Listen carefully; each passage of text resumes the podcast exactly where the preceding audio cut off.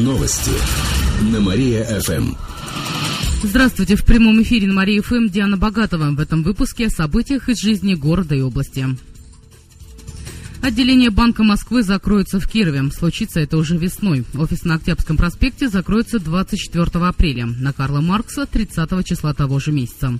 Больше ни одного отделения этого банка в Кирове не останется. С чем связано закрытие и что делать клиентам, расскажет моя коллега Катерина Измайлова. Еще в прошлом году в Кирове ходили слухи о закрытии филиалов. Это связывали с волной отзыва лицензий, которую проводил Центробанк. Однако в пресс-службе Банка Москвы пояснили, что они просто оптимизируют региональную социальную сеть, и Киров попадает под этот процесс. Но клиенты смогут пользоваться услугами банка и после того, как местные офисы закроются. Операции по вкладам и кредитам можно осуществлять через ВТБ-24. Туда нужно будет отправить соответствующие документы.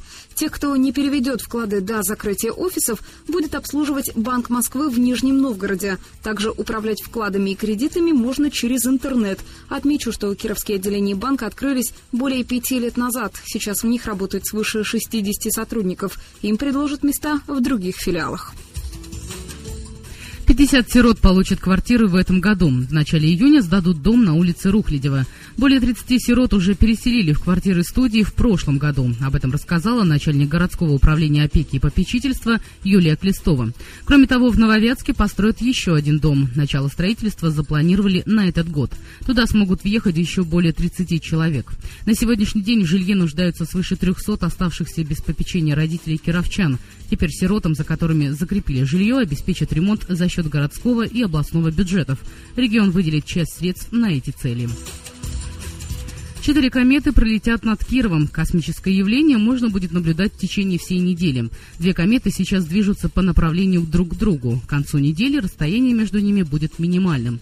Кометы будут похожи на туманный блеск со световым хвостом, пояснил астроном-любитель Алексей Сычкин. Однако для наблюдения за ними понадобится бинокль. Кроме того, смотреть на них лучше всего утром.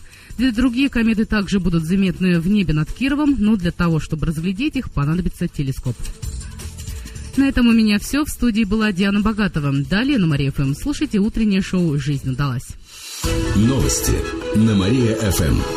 Телефон службы новостей Мария ФМ 77 102 и 9.